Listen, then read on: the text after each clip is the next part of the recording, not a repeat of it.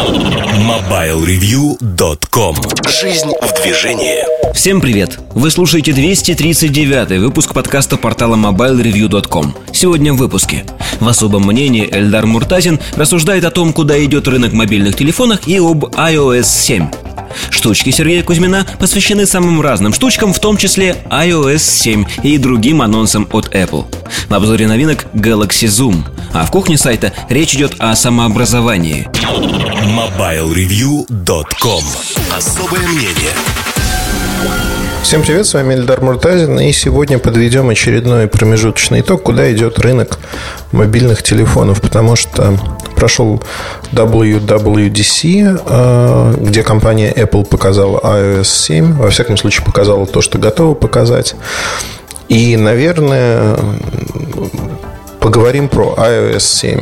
То есть здесь, э, в этом подкасте, я хочу поговорить именно об этой версии операционной системы, вокруг которой уже сломали такое количество копий, что задаешься невольно вопросом, а стоило ли оно того.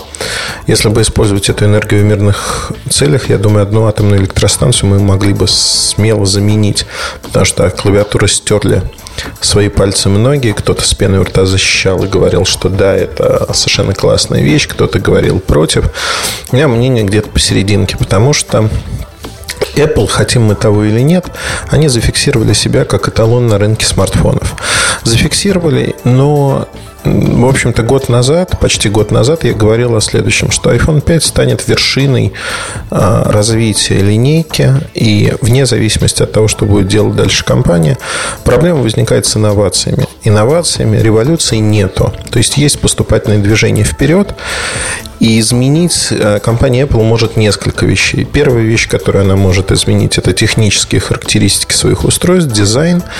То есть сделать iPhone, ну, условно говоря, 5s или 6 круче, лучше настолько, что все пользователи других смартфонов, смартфонов других операционных систем кинутся покупать iPhone. Сегодня происходит ровно обратная ситуация, потому что iPhone 5 по сравнению с 4s уже был незначительным обновлением. 4, переход к 4s был, в общем-то, тот же самый дизайн. У iPhone 5 дизайн лучше, но а, страдает, в общем-то, следующая вещь. Диагональ экрана. Многие говорят, вот это неудобно, хорошо, чтобы телефон ложился в руку.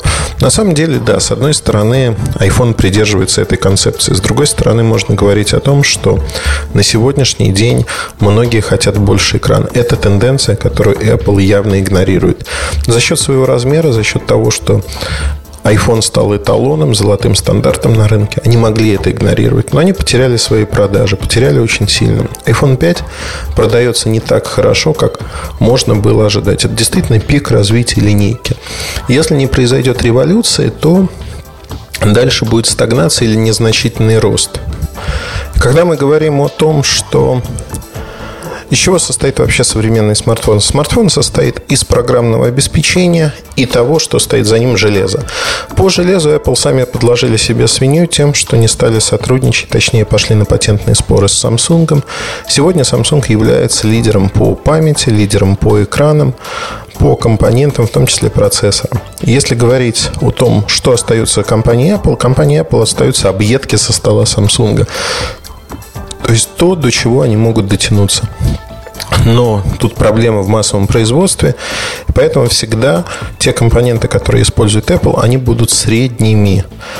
При этом надо упомянуть следующую вещь, что в принципе э, философия Apple всегда была в том, что они используют усредненные компоненты, массовые компоненты с рынка. Они не используют какие-то новаторские вещи, но за счет массового производства и того, что они делают упор на те или иные вещи, они добиваются очень хороших результатов. Например, в макбуках хороший результат достижим за счет того, что они используют алюминиевые корпуса, за счет э, дизайна айфонов, материалов корпуса и iOS они достигали преимущества этого продукта.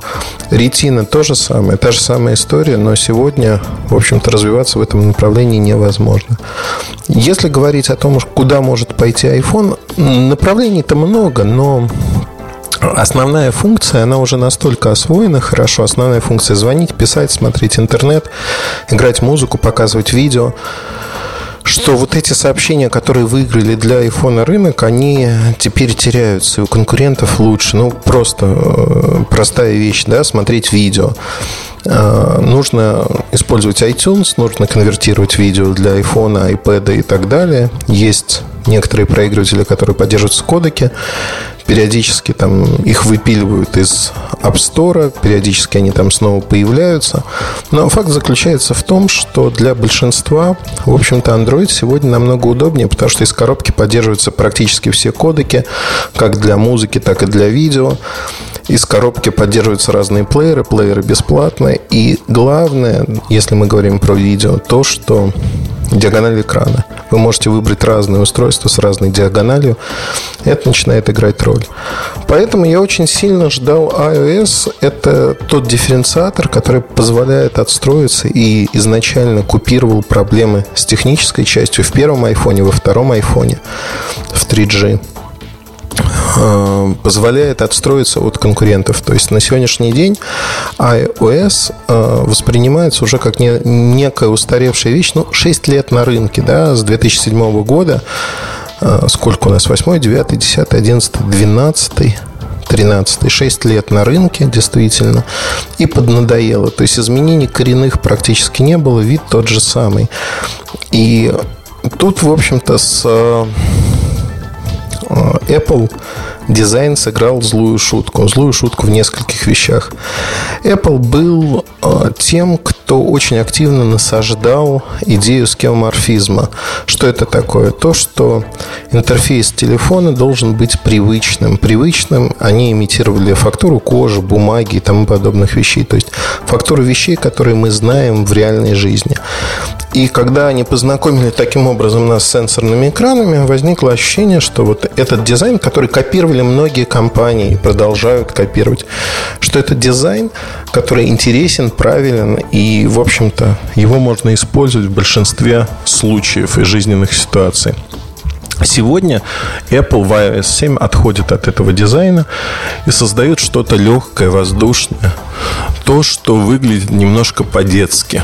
Ну, на мой взгляд, да, вот во всяком случае, те, кто видел iOS 7 и уже поигрался на своих устройствах, они говорят именно о этой легкости. Очень много анимации, очень много такой незаметной анимации, за что им надо отдать должное. То есть фишек, которые не просто развлекают, а фишек, которые ну, создают привязанность к своему устройству, назовем это так. Люди делятся сегодня на две огромных аудитории. Те, кому нравится, те, кому не нравится. Мне кажется, оценивать iOS 7 можно только на живом устройстве, то есть попробовав это устройство. Потому что вне этого э, сделать невозможно выводы. По скриншотам я не рекомендую оценивать то, как выглядит iOS 7, потому что все заключается в анимации, и вам нужно, ну, в лучшем случае не хотите ставить, посмотрите на видео, для того, чтобы понимать, что это такое, как это работает. Если же говорить о а, iOS 7 в, с точки зрения влияния на рынок, то здесь у меня есть неприятная новость, которая заключается в том, что iOS 7 – это ответ на действия конкурентов. Фактически конкуренты давно осознали, что дизайн является дизайн операционных систем, платформ является слабым местом для них, и они пошли в этом направлении. Переход от Android 2.3, от Gingerbread к Android 4. А, в общем-то, произошел Ice Cream Sandwich произошел очень быстро, но относительно быстро. Если говорить про четвертую версию Android, голову Android без каких-либо надстроек, то она достаточно воздушная и хорошая. Это то, что мы видим как ответ от Apple. Даже Symbian, когда выходила версия Bell, он пытался сделать разработчики, инженеры Nokia пытались сделать что-то именно в этом направлении. То есть бороться с идеями Apple, взяв их на вооружение и создав некую простоту. А здесь можно говорить о том, что iOS 7 крайне а, сырая с точки зрения дизайна. Сырость заключается даже не в той концепции, которая заложена изначально, но ее делали на скорую руку из того, что было. Фактически можно говорить о том, что по разным слухам ее создавали около 7-8 месяцев, то есть это недолгая работа. Это вынужденный шаг, когда вся компания развернулась и начала делать вот именно эту версию рисовать. То есть огромное число людей рисовало иконки. Это действительно огромный труд. То есть внутри Apple существуют команды, там, которые отвечают за экран разблокировки. Несколько человек рисуют его и тысячи вариантов, ну и так далее и тому подобное. То есть они пытаются сделать красиво. Один из лучших типографов, то есть людей, кто занимается шрифтами, э, Эрик написал у себя в он немец, он написал у себя в Твиттере о том, что с точки зрения типографики iOS 7 это крайне сырой продукт, и со шрифтами там не работал ни один человек, кто понимает, что это такое. Я, пожалуй, с ним соглашусь, потому что с точки зрения вот системных шрифтов, тех, что используются в iOS 7, ну, не, не очень, да, вот мне тоже не нравится. Я не специалист в этой области, но это поправимое дело. Другое, Вопрос, как все это выглядит и для кого это сделано. Мне кажется, та существующая армия пользователей iOS кто-то будет ругаться, кто-то будет говорить, что это все неправильно, но большинство воспримет это скорее всего, хорошо. То есть они не будут говорить о том, что ребята, это все вот вообще ужасно, мы не можем этим пользоваться. Ну, я не думаю, что такое возможно и такое возникнет. Скорее всего, на мой взгляд, люди будут... Кто-то полюбит, кто-то нет, но люди будут пользоваться.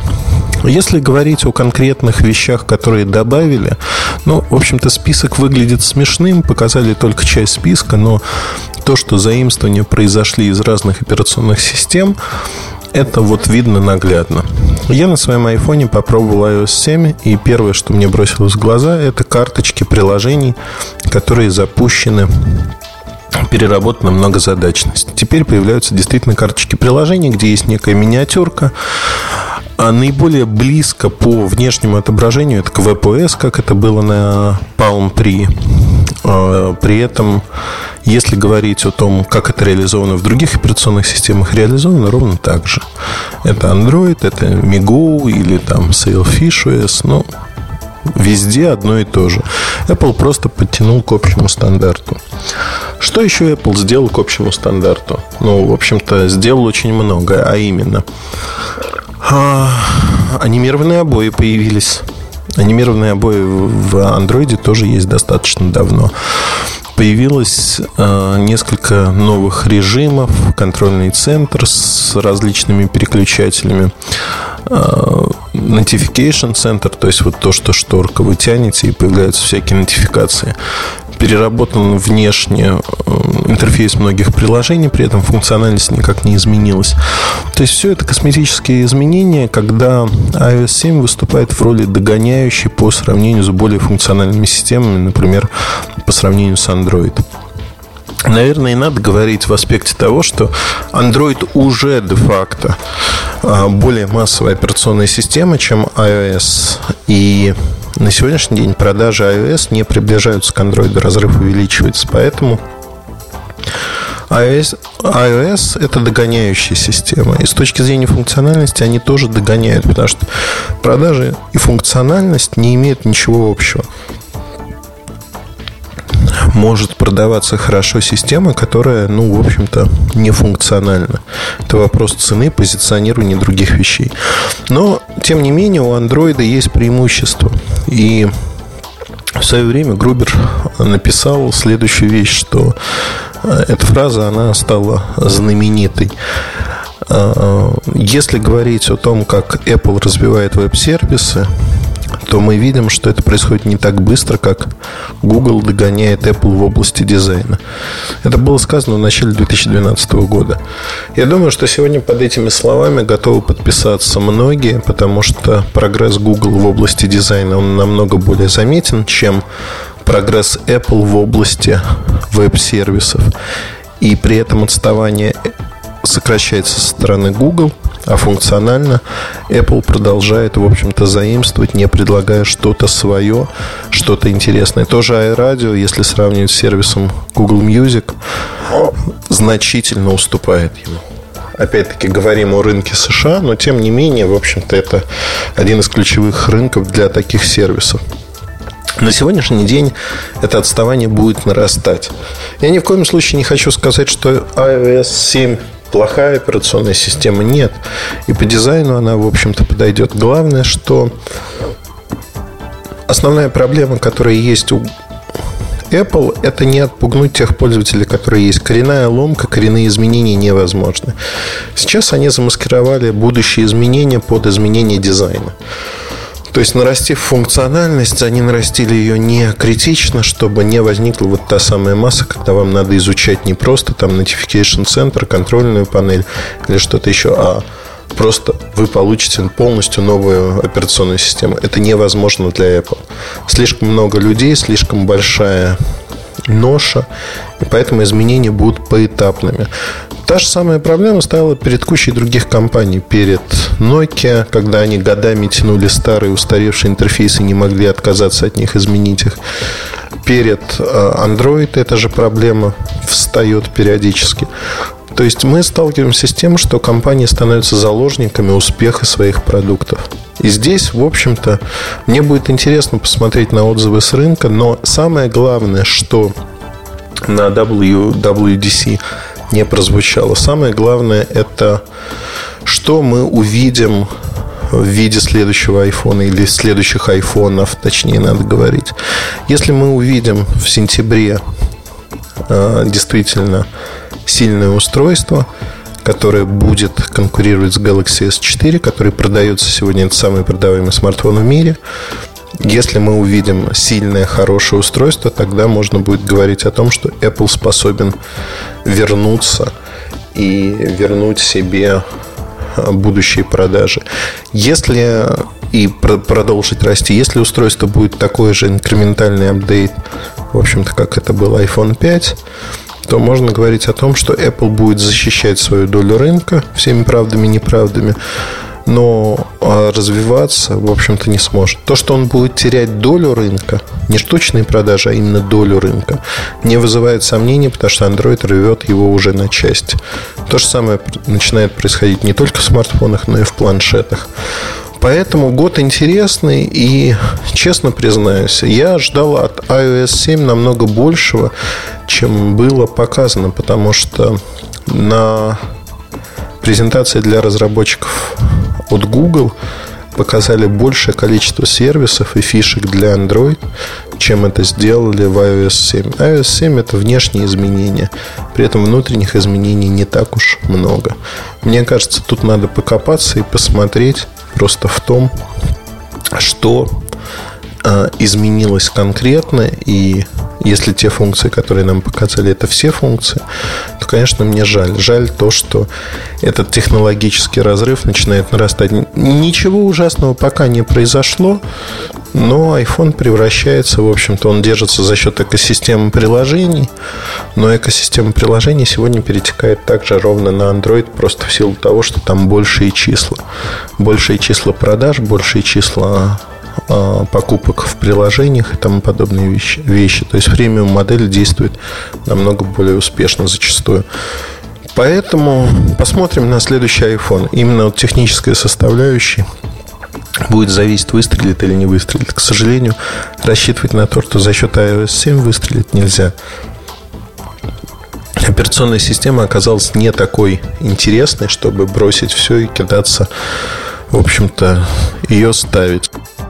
Поэтому на сегодняшний день я считаю, что можно в общем-то, посмотреть обзоры, почитать, дождаться официального выпуска. Бету ставить точно не стоит, она не а, устойчивая. Исходя из этого, ну, для ознакомления, что называется. Ждем официального выхода. Удачи, хорошего настроения. Это были мои мысли относительно WWDC, запуска iOS 7. Про Маки не говорю, там было много очень интересного, про MacBook в частности. И очень хорошие продукты получились, но это тема для отдельного разговора. Там все достаточно понятно. Удачи, хорошего вам настроения. Пока-пока. MobileReview.com Штучки Добрый день, дорогие друзья. Подкаст «Штучки» очередной. А, сегодня хочу с вами поговорить про несколько разных вещей коротко. Пожалуй, начну с самой важной. Это анонс iOS 7.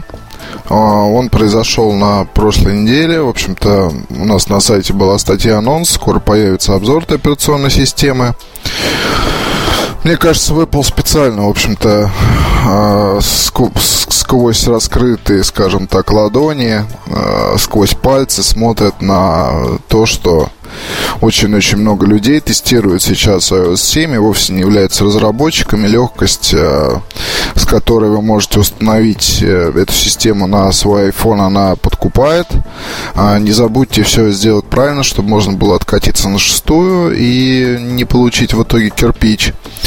Что могу сказать? Ну, тут как бы во мне борются две противоположности. С одной стороны, я действительно просто ловлю себя на том, что я очень старый, закостенелый пользователь айфона. То есть первый аппарат в 2007 году, все вот эти изменения, они э, проходили буквально ну, через меня, да, потому что я и писал о каждой новой версии операционной системы. Я помню, как появился App Store, я помню, как появился там все остальные вещи, которые сейчас есть в шестерке. А семерка, она другая. То есть там сохранили, скажем так, большинство жестов и большинство всяких там ухваток, к которым вы привыкли, но все это выглядит совершенно по-другому. И это поначалу немножко отталкивает, конечно, привыкаешь очень быстро. Я считаю, что шестерка, когда ее анонсировали, в общем, тоже я писал обзор, это действительно была такая не то что промежуточная, по сути, звено, а это было нечто из серии «давайте сделаем хоть что-нибудь, чтобы как-то людям показать, что ведутся работы». Потому что уже тогда наверняка iOS 7 существовала, и э, именно на нее была основная ставка. Удастся ли у Apple остаться прежней. Но вот об этом многие спрашивают на форумах, об этом в чатах, там, в комментариях к статьям, в письмах. А, прежний это какой? Вот это вот главный вопрос. То есть э, закостенелый сторонник Apple против, ну, во мне говорит, что эта операционная система, она очень похожа на Windows Phone, на Android и на все сразу. И в ней мало той iOS, к которой мы привыкли. С точки зрения, скажем так, бизнеса и движения вперед, iOS 7 это абсолютно правильный шаг. Систему облегчили, система стала еще проще во многом. А, какие-то фишки, начинаешь ими пользоваться, искать их уже потом в iOS 6, типа вот этой выдвигающейся панели, где можно включить там Wi-Fi быстро или выключить. А, есть там свои недочеты, потому что вы, например, не можете перейти в меню устройств Bluetooth, когда вы его включили. Нужно совершать дополнительные действия, в отличие от а, Android той же. А, Красота, простота интерфейса, ну, как бы тоже. Вы видели в основном обои во всех обзорах, те, что были установлены, когда ставите свои. Тут это выглядит все не так, может быть, воздушно, легко. То есть, э, вот это то есть дикий набор цветов, он немножко исчезает. На мой взгляд, ну, и дело не только в цветах, конечно, дело и в том, как это все выглядит. За счет новых шрифтов, за счет новых, а, там, я не знаю, элементов оформления выглядит система легче. И, пожалуй, вот в этом главная заслуга, то, что это, с одной стороны, осталась iOS 6, та же привычная, с другой стороны, она выглядит действительно легче и проще, и для тех, кто к iOS 6, ну, и вернее, к iOS вообще не пользовался, он, наверное, сможет это сделать, может быть, даже легче, чем, а, чем это было прежде. Дружелюбность интерфейса. Вот это вот основное наверное, что нужно отметить. Она осталась, и интерфейс стал еще дружелюбен. Это вот очень, на мой взгляд, многое значит. Будет, ну, даже вот не знаю, я, наверное, лучше в обзоре все это расскажу, потому что словами здесь, с одной стороны, у меня сплошной негатив, с другой стороны, сплошной позитив, и довольно тяжело эти эмоции озвучить, потому что здесь нужен все-таки структурированный подход и рассказ по каждому пункту отдельно, что там, как происходит, э, про эти фишки и прочее, прочее, прочее. Двойственные впечатления. Думаю, что осенью iOS 7 уже будет установлено на анонсированное устройство. Вероятнее всего, это будет и новый iPad, и новый iPhone. А какой это будет новый iPhone? Ну, вот здесь тоже в школе мы сейчас говорим про Apple, давайте подумаем о том, какой будет новый iPhone. А, Apple порой поступает, то есть от нее очень многие, от компании ждут очень многие каких-то, я не знаю, там чудес и прочего, но есть бизнес. И здесь совсем другие правила. То есть даже в момент анонса, мне буквально до того, как это все началось, вот звонили там с радиостанции, е, да, и э, разговор начинался с того, что Сергей, прокомментируйте, пожалуйста, появление нового iPad. А, спрашиваешь, а откуда вы узнали и вообще при чем здесь новый iPad? Ну, как бы все говорят, все ждут, значит будет. Я отвечал, что не будет никакого нового iPad, не будет нового iPhone, будут обновления операционных систем, а будет обновление, связанное с компьютерами, но уж никак это не будет касаться мобильных устройств. Мобильные устройства нам покажут осенью. И я не удивлюсь, если нам покажут действительно iPhone 5 э, S э, в том же самом корпусе, но с новой начинкой, с новой камерой, с новым процессором, с тем же самым дисплеем. И найдутся очень много людей, которые будут обижаться на Apple. А с другой стороны, обижаться тут как бы смысла нет на мой взгляд, никакого. Может быть, э, будет история обратная, когда покажут iPhone 5s и покажут iPhone 6. iPhone 6 э, с большей диагональю дисплея, соответственно, со своими там какими-то особенностями, фишками и так далее. Такое тоже вполне может быть. И в этом случае iPhone 5s, он как раз и станет э, ну, не то чтобы бюджетным, да, бюджетных так уж прям в прямом смысле слова продуктов у Apple нет. Бюджетный продукт Apple это мышка. Magic Mouse или там Magic Track Trackpad или еще что-то.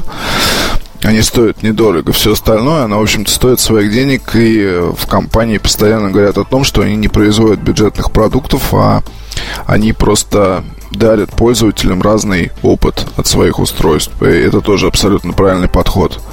Потому что в других компаниях не стесняются говорить о том, что, ну, как бы вот у нас есть флагманы, но у нас есть и, скажем так, недорогое на букву Г субстанция для тех, у кого нет денег. На мой взгляд, это немножко несправедливо, потому что человек, даже у которого и нет денег, он не хочет э, думать о том, что ему предлагают какую-то какую субстанцию на букву Г. И вот именно в Apple, поэтому, повторюсь, поступают абсолютно верно, что таких фраз э, нигде не употребляют, и отношение тут немножко другое, оно подкупает. Так вот, давайте о, может быть, других анонсов. Ну, вернее, что тут можно долго очень думать о том, что же будет показано осенью, но мне кажется, там не будет ничего удивительного, прям такого, чтобы э, ну, то есть революция какая-то там, вот ее ждать точно не стоит, потому что эти все слухи, которые, которых было очень много перед э, мероприятием на прошлой неделе, э, мне тоже хотелось бы MacBook Air с Retina дисплеем. Я бы заменил, собственно, с удовольствием свой Air на такой. Но подобная модель не показана показали MacBook Air с новыми процессорами, там увеличено время работы, а, но дисплеи остались прежними. Если бы поставили ретину, здесь сразу же бы это сказалось на том, на том самом времени работы. И здесь у компании, естественно, а, не так уж и много, то есть у компании очень много денег, очень много возможностей, но технологии пока, видимо, не позволяют этого сделать. Ну, что ж, будем ждать. Что касается нового Mac Pro, а, то тут тоже очень было смешно читать всякие отзывы в сети, написанные людьми, которые технику Apple вообще не видели. И фразы там были из серии «У Apple получился красивый и интересный компьютер. Еще его называют Mac Прошек, а, что вводит меня абсолютно в полную ярость. Дело в том, что Mac Прошек это очень, скажем так, это, наверное, типичный, типичный компьютер Apple. Каким он, собственно, был всегда и каким, надеюсь, он всегда будет. Никто не ждал обновления Mac Pro. А, никто не ждал этого обновления, но надо понимать, что Mac Pro а, ведет свою родословную от а, еще там старых системных блоков Apple. А, которые, в общем-то, были не только передовыми в плане дизайна, но и в плане производительности тоже. А, в плане там операционной системы, которая использовалась на таком устройстве. И э, это решение, оно совершенно никак не связано с потребительским рынком. Это, в общем-то, решение для профессионалов. Я вот в обзоре говорил, что в России такие вещи очень любят покупать и многие бизнесмены э, в прямом смысле слова. То есть те люди, которые там проводят в офисе между поездками какое-то время обладатели своих замечательных больших кабинетов, где они могут заниматься спокойно своим хобби и делами. И таких людей очень много. И очень хорошо, что в России таких людей очень много. Очень хорошо, что у нас вот а, наши дорогие предприниматели, они выходят в какой-то степени на новый, может быть, уровень. Ну, или давно уже вышли. Ну, это вообще уже давно наблюдается. А, меня там, например, есть знакомый, руководитель и владелец огромной компании, а, большой прекрасный кабинет, оборудованный собственной музыкальной техникой для диджеинга, а, рабочее место, обязательный Mac Pro. И вот, естественно, я уверен, что он Mac Pro купит, потому что компьютер, который используется для работы, он используется для написания музыки и для разных других дел. И здесь такое решение, оно, естественно, будет, будет очень даже ко двору. Вот, но здесь говорить о том, что это просто интересный, интересный и красивый компьютер, это, наверное, как сказать, что новый, там, не знаю, Mercedes S600, но это просто неплохая машина.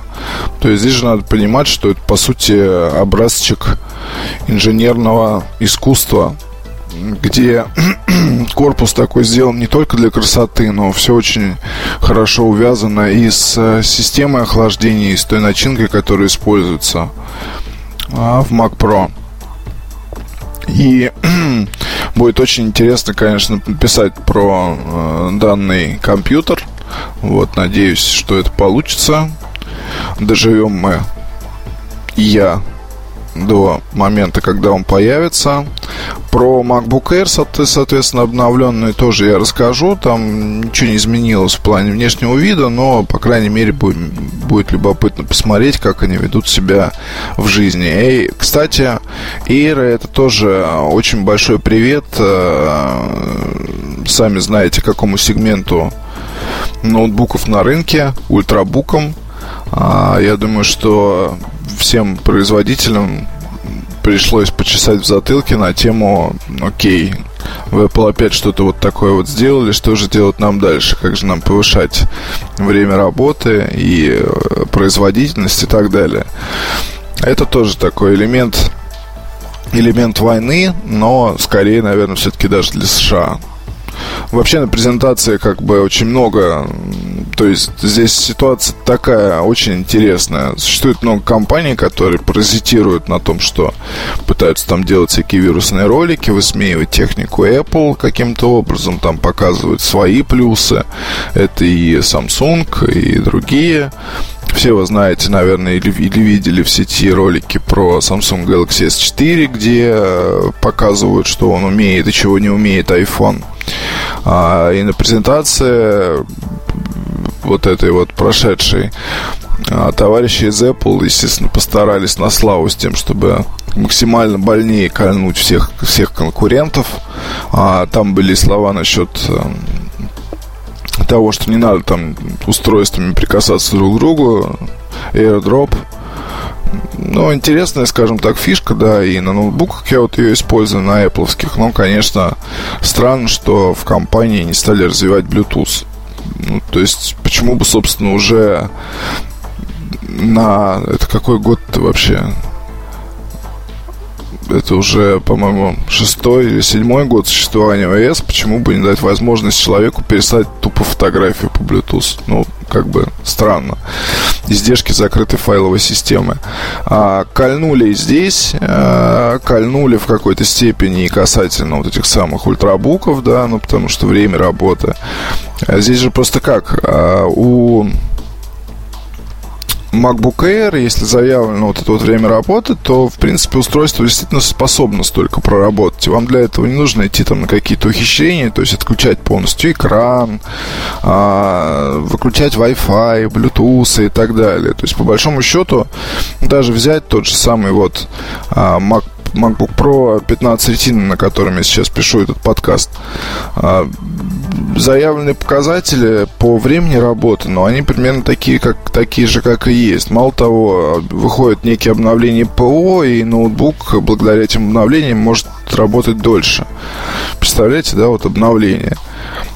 А в мире Windows все немножко иначе. Если там в Sony пишут, что ноутбук может работать 6 часов, то смело можете делить на двое, потому что там к официальным всем вот этим вот данным просто, ну, никакого доверия по большому счету нет. Для того, чтобы ваш э, ноутбук Sony проработал там время, которое заявлено, нужно как раз там все отключить, все вырубить, а лучше вообще закрыть крышку, не трогать, и тогда вот все получится. У Apple такого нет. Еще там были какие-то слова про про Mac Pro из серии ничего больше улучшать. Ну, в общем-то, да, но там системные блоки, понятно, что здесь момент такой очень спорный. И, э, как правильно заметит любой лихой какой-нибудь компьютерщик, то, в принципе, собрать там сходный по мощности системный блок, ну, наверное, если не составит труда, ну, это будет не очень сложно, обладая определенной экспертизой в этой области. Вот, ну, другой момент, что здесь готовое решение, тандерболты, тра-та-там, там корпус красивый, ну и вы сами все знаете. И э, надежность, и отсутствие вирусов, и при желании легко поставить Windows, а наоборот не получится. То есть на Windows там не накатишь особо OS X. Ну, в целом, как бы, вот, по поводу презентации, что я могу сказать, какие-то мысли вслух. Про iOS 7 еще, собственно, будет материал на сайте. Снимем видео, покажем, расскажем. А, про все остальное, ну, думаю, что сейчас, наверное, это самая главная новость. Все остальное, ну, отрадно, что в представительстве Sony сейчас будут уделять время а, больше тем аксессуарам, которые появляются на рынке. Там появилась новая гарнитура с, с дисплеем. А, скоро будет у нас на сайте пост про это дело. Будет у нас на сайте, вернее, статья на эту тему. Сейчас я вам даже скажу, что это такое за гарнитура новая. Если вы не видели, она появилась совершенно так как-то потихоньку, без особой помпы. SBH50 она называется. Это, соответственно, продолжатель дела MW1 тоже есть дисплей, можно ставить мини-приложение, а, добавили NFC, есть FM радио встроенные, поддерживается multipoint. На экране можно просматривать журнал вызовов, уведомления и сообщения на OLED-дисплее. И работает, соответственно, с любыми устройствами на Android. А, ну, с iPhone тоже будет работать, но там, скажем так, ограниченная функциональность. Белый, черный цвет. И SBH50 уже скоро появится в продаже. А уже сейчас в фирменных магазинах продаются гарнитуры под названием... Так, так, так, сейчас, секундочку. SBH20, такой маленький квадратик тоже. Можно здесь наушники снять. Разные цвета. Неплохо она выглядит. Клипса. Анонсирована она была вот в Лас-Вегасе как раз и потихоньку добралась в Россию. Ладно, обо всем этом я расскажу. Как и про Sony Xperia Tablet Z тоже будет обзор. Сейчас вот запишу подкаст и буду делать фотографии. Ну а по остальному буду держать вас в курсе. Оставайтесь с нами. Пока. MobileReview.com Обзоры на вид. Всем привет! Сегодняшний обзор мы посвятим такому предмету, как Galaxy Zoom. Почему я называю его предметом? Наверное, позиционирование этого устройства очень сложное. С одной стороны, это камера, 16-мегапиксельная камера с оптическим зумом 10-кратным. С другой стороны, это смартфон, который очень похож на Galaxy S4 mini. И в Samsung его называют, конечно же, смартфоном. Вообще, позиционирование устройства очень сложное. И сказать, как его надо воспринимать, тяжело. А, Все зависит от вашей точки зрения, потому что на сегодняшний день есть точка зрения маркетологов, которым надо было создать новую категорию. Если смотреть на этот аппарат с этой точки зрения, извините за тавтологию, то мы увидим следующее, что новая категория SMC101. C101. Вообще, предыдущий Galaxy, а, который назывался Galaxy Camera, он имел а, индекс другой. EK GC100, то есть Galaxy Camera 100, все то же самое. 101 обозначает, что сегодня мы получаем устройство уже следующего поколения. Это второе устройство в линейке. Но индекс изменился. Индекс стал SM101. SM можно считать, что это smart. Это действительно smart. Но не смартфон, а некая категория смарт-устройств. В принципе, я считаю, что под этими смарт-устройствами могут появиться совершенно различные вещи. Это могут быть умные роутеры, части умного дома, что-то еще. Пока Samsung раздумывает, как запускать эти устройства и что с ними делать. На мой взгляд, э, нас ожидает ожидает много всяких вещей. Но вернемся к Galaxy Zoom. А, почему так назвали? Samsung Galaxy S4 Zoom. Ну, я не знаю. Мне кажется, что на сегодняшний день Samsung Galaxy S4 Zoom это все-таки а, вещь, а, которая стоит между смартфонами и между камерами. Небольшой корпус, который можно положить в карман, но это не очень удобно, как цифровая мыльница. Забегая вперед, скажу, что качество съемки не изменилось по сравнению с тем, что это было у аппарата Galaxy Camera. Но меньше. Все то же самое, меньше. И зум не 21-кратный, 10-кратный только. Весит 208 грамм. 208 грамм это не такой уж маленький вес, но и не такой большой. 300-400 снимков вы сможете сделать. Есть зум, Объектив относительно неплох, но качество снимков такое же, как на Galaxy S4, если закрыть глаза на технические возможности объектива. И поэтому, наверное, его пытаются позиционировать как смартфон. Смартфон недорогой, относительно недорогой. А за 20 тысяч рублей можно будет в июле купить эту камеру. Что означает 20 тысяч рублей? 20 тысяч рублей значит, что на фоне стоимости Galaxy S4, если говорим про официальные цены, а разница в треть. Если говорим о неофициальных ценах, то и Zoom будет дешевле, возможно, найти за 17-18 тысяч в серых поставках в самом начале. А позднее цена изменится еще больше. Как мне кажется, здесь надо рассматривать э, следующий момент. Насколько отличаются эти устройства в том, как вы их используете. Есть несколько категорий людей, кто пользуется цифровыми камерами. Отпускники. Вообще цифровые камеры, если смотреть на продажи в течение года, испытывают несколько взлетов и падений. Первый взлет, пожалуй, это перед летом. Май, май, майские праздники, люди начинают готовиться к отпуску и покупают цифровые мыльницы. Покупают они их совершенно своеобразно. Ну, то есть выбирают разрешение, качество снимков. Как правило, это происходит в магазине. Вот на такую категорию людей ориентировано огромное количество мыльниц, выпускаемых разными компаниями. Не секрет, что компания Samsung является лидером этого рынка, этого сегмента рынка по цифровым мыльницам, по продажам в штучном выражении. Samsung сегодня впереди планеты всей. И очень сильно давит на других производителей небольшими, невысокими ценами. На мой взгляд, в этом есть свои плюсы, есть свои минусы, но нужно понимание того, что цифровые мыльницы для Samsung не в новинку, и выпуская тот же Galaxy Zoom, в компании понимали, что надо как-то его позиционировать по-другому. Наверное, маркетологи поэтому и придумали, что это смартфон. Вообще глупо выглядит человек, который достает свою мыльницу, подносит к уху и начинает, пытается говорить по ней. Ну, не пытается, а разговаривает, потому что в отличие от Galaxy камеры, где был 3G, 4G модуль, здесь есть и 3G, и 4G версия, но по ним можно разговаривать. То есть есть SMS, есть полноценный голос, то есть это полноценный смартфон. Тот самый Galaxy S4 mini. При этом вы можете сфотографировать что-то, выложить моментально в Инстаграм, выложить э, в социальные сети. То есть тут нет никаких секретов и, в общем-то, э, все достаточно хорошо. Если же смотреть с точки зрения, что дает вам именно вот Galaxy Zoom, сложно. Сложно по одной простой причине, что Galaxy Zoom вам не дает каких-то явных и конкретных э, преимуществ.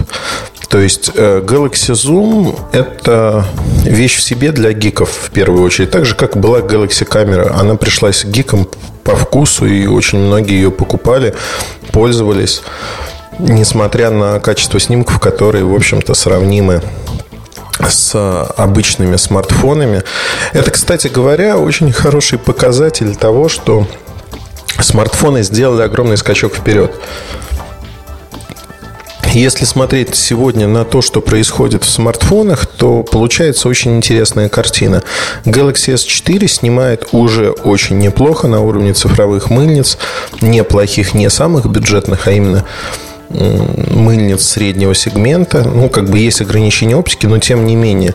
Если смотреть на Galaxy камеру, при там ряде условий, не очень яркий день, а, смешанное освещение, там беззеркальные камеры, например, на X5, снимает примерно так же, что и в обзоре Galaxy камеры я писал. Но, опять-таки, зависит от оптики, зависит от того, что ставите, как ставите. Тем не менее, и поэтому, на, на мой взгляд, сегодня вот этот сегмент будет развиваться очень активно. И говоря о цифровых фотокамерах, Android цифровых фотокамерах, он появится, он будет развиваться в первую очередь Samsung. Уже известно, что будет Android камера NX серии со сменной оптикой на Android 4.2, так же как и Zoom. У меня Zoom оставил очень смешанные впечатления, потому что, когда мы говорим о возможностях этого аппарата, в качестве смартфона это смартфон среднего сегмента. То есть э, QHD-экран, не так много памяти, встроенный 16 гигабайт памяти. Совершенно стандартные все э, характеристики, интерфейсы. Это Wi-Fi, NFC, экопорт для управления устройствами, Bluetooth 4 версии. Но если говорить э, про быстродействие, быстродействие тоже неплохое. В зависимости от того, на версии чего построен этот аппарат. Аккумулятор 2330 мА.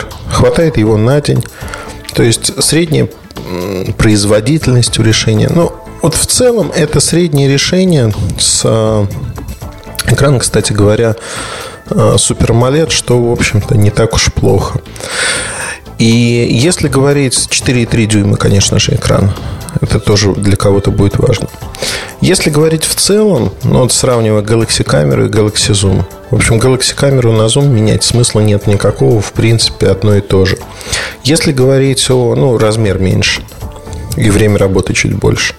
Если говорить о том, что вы хотите купить устройство в виде там, цифровой мыльницы, то при цене в 20 тысяч рублей я честно скажу, что цифровую мыльницу можно купить выше классом, который лучше по оптике. Если вы хотите не компактный аппарат, а там, что-то просто хорошо снимающее, но при этом без сменной оптики, то совершенно спокойно можно посмотреть устройство от Canon GX серии они стоят около 15-20 тысяч рублей. И, конечно же, Galaxy Zoom просто недостижимо отстает от них по качеству съемки. Там и камера, ну, там все лучше, да.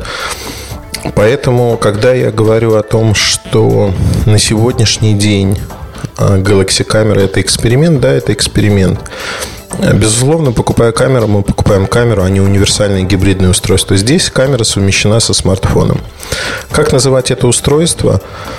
После обзора на сайте мне многие говорят, вот он сбивается, пишет, что это телефон, пишет камера. Но это действительно гибридное устройство, зависит от вашей точки зрения. Его можно трактовать как телефон, можно трактовать как камеру.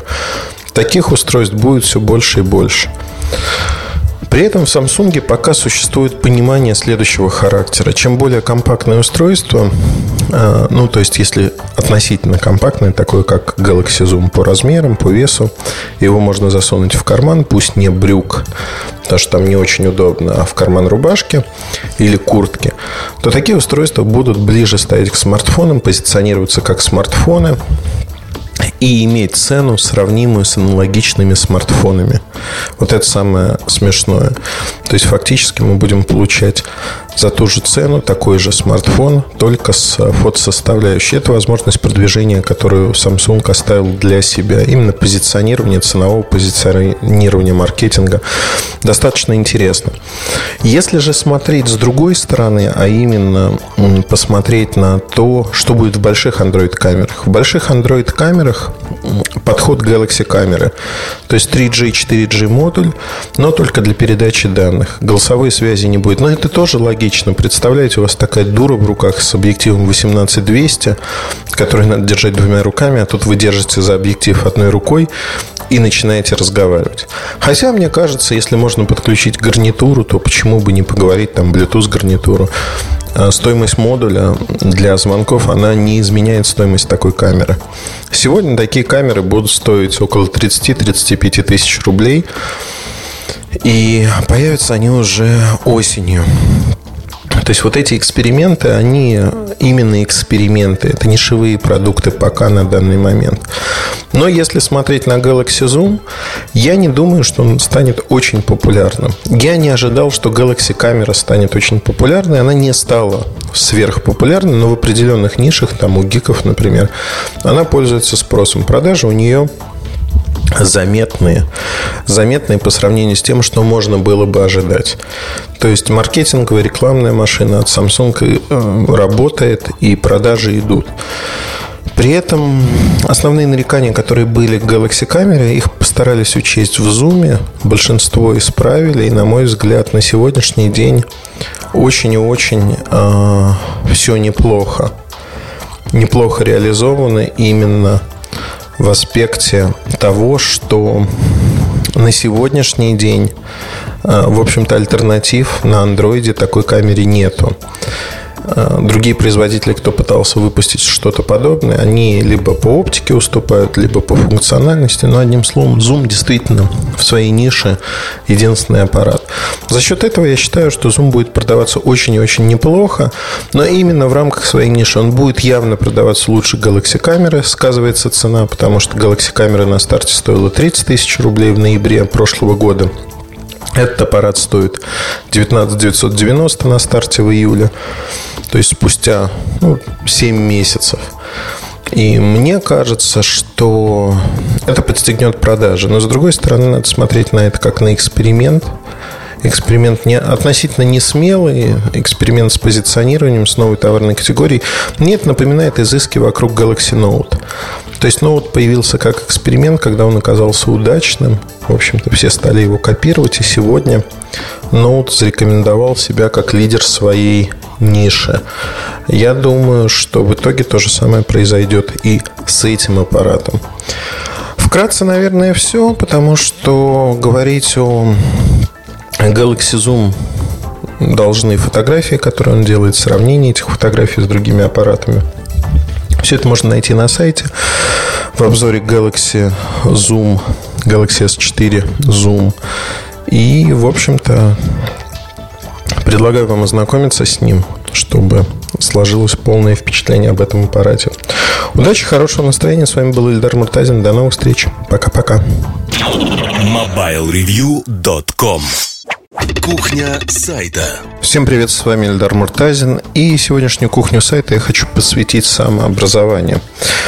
Э, знаете, герой, один из героев Духлес, главный герой, он говорил следующее, что пока ты прожирал э, деньги, пил пиво. Там я тратил деньги на то, чтобы не шкаф покупать, а ездить в Париж, ходить в Лувр и тому подобные вещи делать. Мне кажется, эта тема, она очень богата на размышления по одной простой причине – Наш образ жизни определяет то, что мы можем сделать в этой жизни, на что мы способны, как мы воспринимаем эту жизнь и вообще какие мысли у нас роятся в голове. Мне кажется, что на сегодняшний день самообразование – это то, что поддерживает интерес к жизни, не дает нам возможность, ну так, чтобы мозги не работали и вообще мы потеряли интерес, когда все приелось и все стало таким же. Потому что, конечно, в определен... ну, с определенного возраста остроту теряют и отношения с людьми, и там отношения с противоположным полом. Наверное, самообразование позволяет открывать для себя новые сферы, совершенствоваться в этих сферах и совершать каждый день новые открытия и видеть мир по-другому, наверное. А, меня все время поражает то, что отправляясь куда-то за границу, ну, неважно, даже не за границу, а в родной стране, в другой город, я все время вижу разных людей, которые по-разному воспринимают такие поездки. Ну, вот, например, можно поехать в Переславль-Залесский, это недалеко от Москвы, сходить в музей, ну, не знаю, утюгов, самоваров, чайников, съездить э, в музей железной дороги. И можно поступить совершенно по-различному. Можно просто посмотреть эти предметы, можно взять гида и послушать некую экскурсию, которая расскажет о том, что связано с этими предметами. Поверьте, это совершенно две разных истории. Одно дело посмотреть самостоятельно, увидеть некую внешность и не знать, с чем это связано и почему это именно так. Совершенно другое дело в общем-то, когда вам расскажут, что это такое, вы поймете значение этого предмета. Пожалуй, эта же история связана с искусством, потому что в искусстве а, жизненный путь художника зачастую определяет стоимость его работ. Не то, насколько он выразителен в той манере изображения, которую он имеет, не то, а, какова его техника. А стоимость его картины – это прямая проекция его жизни и оценки окружающими. Поэтому зачастую после смерти многих художников стоимость их картин вырастает, потому что начинает работать некая пиар-машина. Эм, одно из стереотипных убеждений то, что мертвый художник – дорогой художник. Это не всегда работает, потому что художников в этом мире огромное количество, тех, кто поставил это на поток. Современное искусство, оно выхлощено тем, что действительно, наверное, вот эта идея, эта теза, она поставлена во главу угла, что если вы эпатажны, то вы, значит, имеете что-то, что можете сказать миру. Это не так, конечно же. Но, тем не менее, Дэниел Хёрст или ему подобные, они, ну, Энди Уорхол как пример, они поставили это на поток. И сегодня им многие подражают. Для того, чтобы разбираться в этом, как мне кажется, нужно не нужно иметь а, образование в искусстве, не нужно нужно просто интересоваться. Интересоваться. Я не понимаю, как можно не интересоваться этим, потому что вы живете, каждый день вы сталкиваетесь с новыми знаниями. А, знаете, вот такой крайний пример пограничный. Человек, который меня поразил до глубины души своей ограниченностью, наверное. Причем ограниченность, ограниченность это происходило не из-за какого-то уродства, травмы или чего-то подобного. Это было осознанное ограничение своего рода интеллектуальный целебат, который человек наложил на себя. Он говорил следующее, что а мне вот неинтересно ездить на экскурсии, мне неинтересно смотреть что-то, узнавать что-то. Я технолог, инженер-технолог, вот мне интересно про технологию, мне интересно про то, чтобы съесть что-то, и все, мне больше ничего не интересно. Такой, знаете, такой быдло подход, когда вот мне интересно это, это и это, мне интересно все остальное. В принципе, я с каждым годом убеждаюсь все больше и больше, что э, люди совершенно разных социальных слоев совершенно разные на социальной лестнице, они все испытывают потребность и интерес к тому, чтобы изучать что-то новое.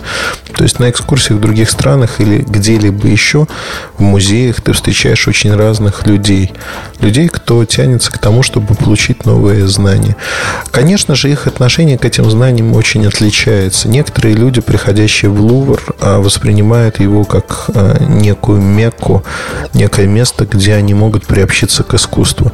И при этом, когда они смотрят на Джаконду и на все остальное, они воспринимают каждую единицу хранения Лувра как нечто, что действительно имеет ценность, большую ценность, художественную ценность, и при этом не понимают, что большая часть того, что хранится там, это весьма средние, неинтересные картины, которые не представляют никакого интереса в целом.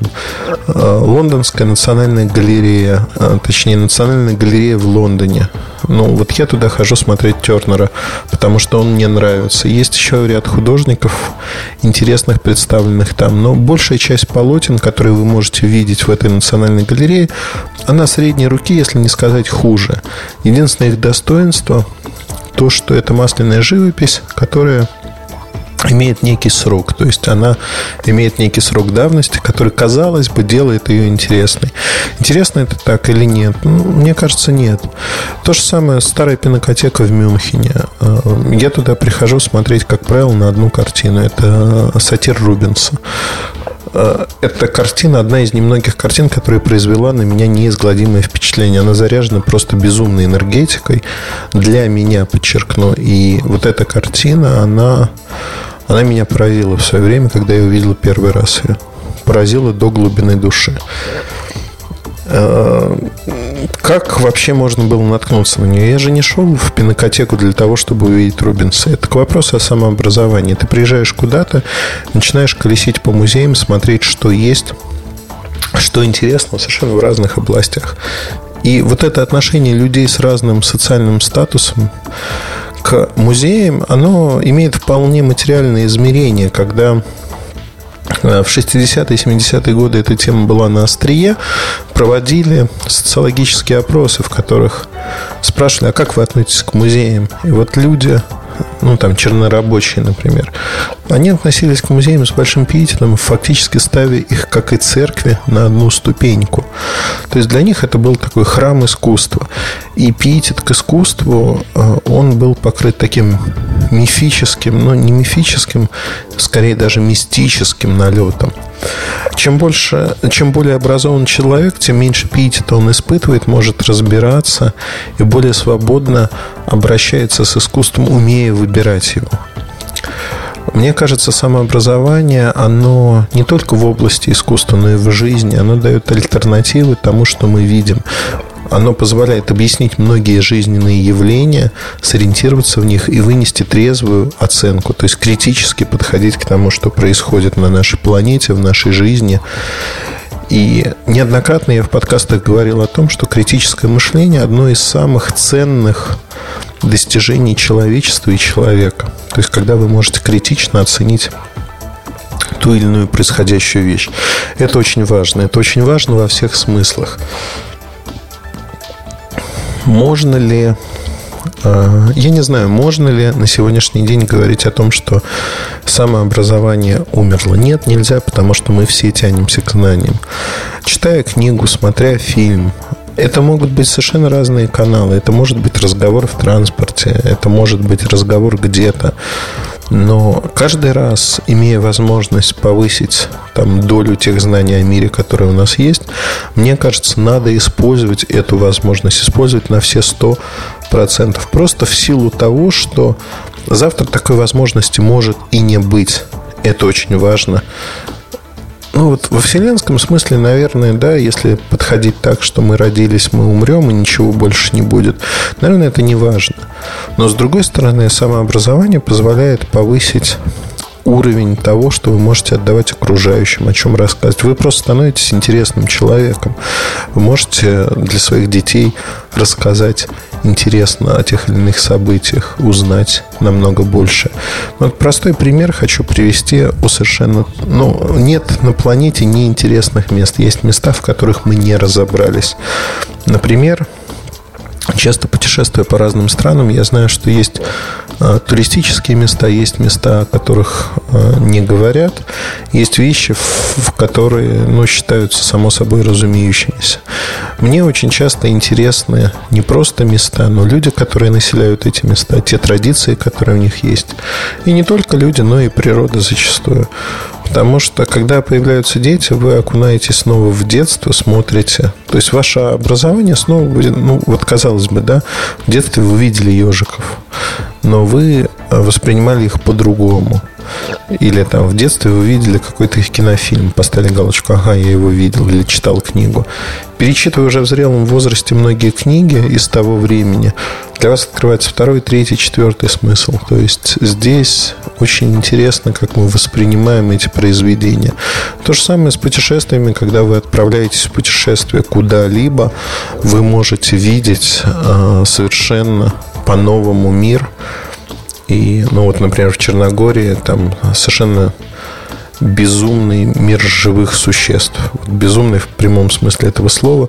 Вы едете по дороге утром, на 100 километров вы увидите двух-трех мертвых ежиков, которых задавили, кошек, собак, которых тоже задавили, просто потому что там не очень быстрое движение, но они в ночи выскакивают под колеса и э, погибают. Но почему это так? Да потому что, в общем-то, Черногория в какой-то мере аграрная страна, которая одна из самых зеленых в Европе. То есть это и горы, это леса, это побережье. Основная жизнь вдоль побережья. Страна по размеру меньше, чем Московская область. Но при этом она населена таким количеством животных, что за несколько дней я встретил там барсука, лису, змей, жаб, а, кучу насекомых, медведя, ежиков, черепах, кого-то еще. То есть, фактически можно говорить о том, ну, птиц не считая, да, там, филина, еще кого-то. Можно говорить о том, что вы получаете представление о живом мире, изучаете его. Это тоже часть самообразования. Здесь мне кажется очень важным, чтобы вы не теряли интерес к этому. Интерес можно поддерживать в себе различными. То есть он должен быть искренним.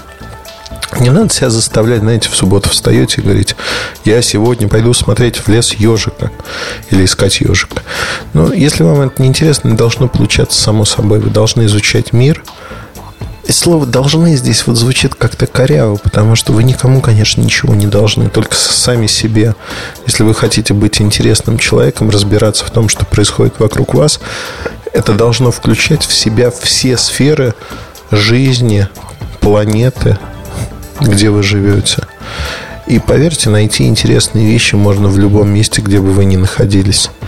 Я думаю, что где-то их больше, где-то их меньше, но сегодня у человека огромное количество возможностей для того, чтобы изучать мир и видеть, что происходит вокруг нас. Поэтому в очередной раз призываю вас к простой вещи. Не Плюйте на самообразование, занимайтесь, изучайте этот мир, смотрите вокруг широко открытыми глазами, умейте удивляться. И это очень важно, потому что это делает нас всех людьми и интересными людьми. А интересные люди, ну, с ними хорошо общаться, потому что всегда есть о чем поговорить. Будьте интересными. Удачи и хорошего вам настроения. Пока-пока. MobileReview.com Жизнь в движении.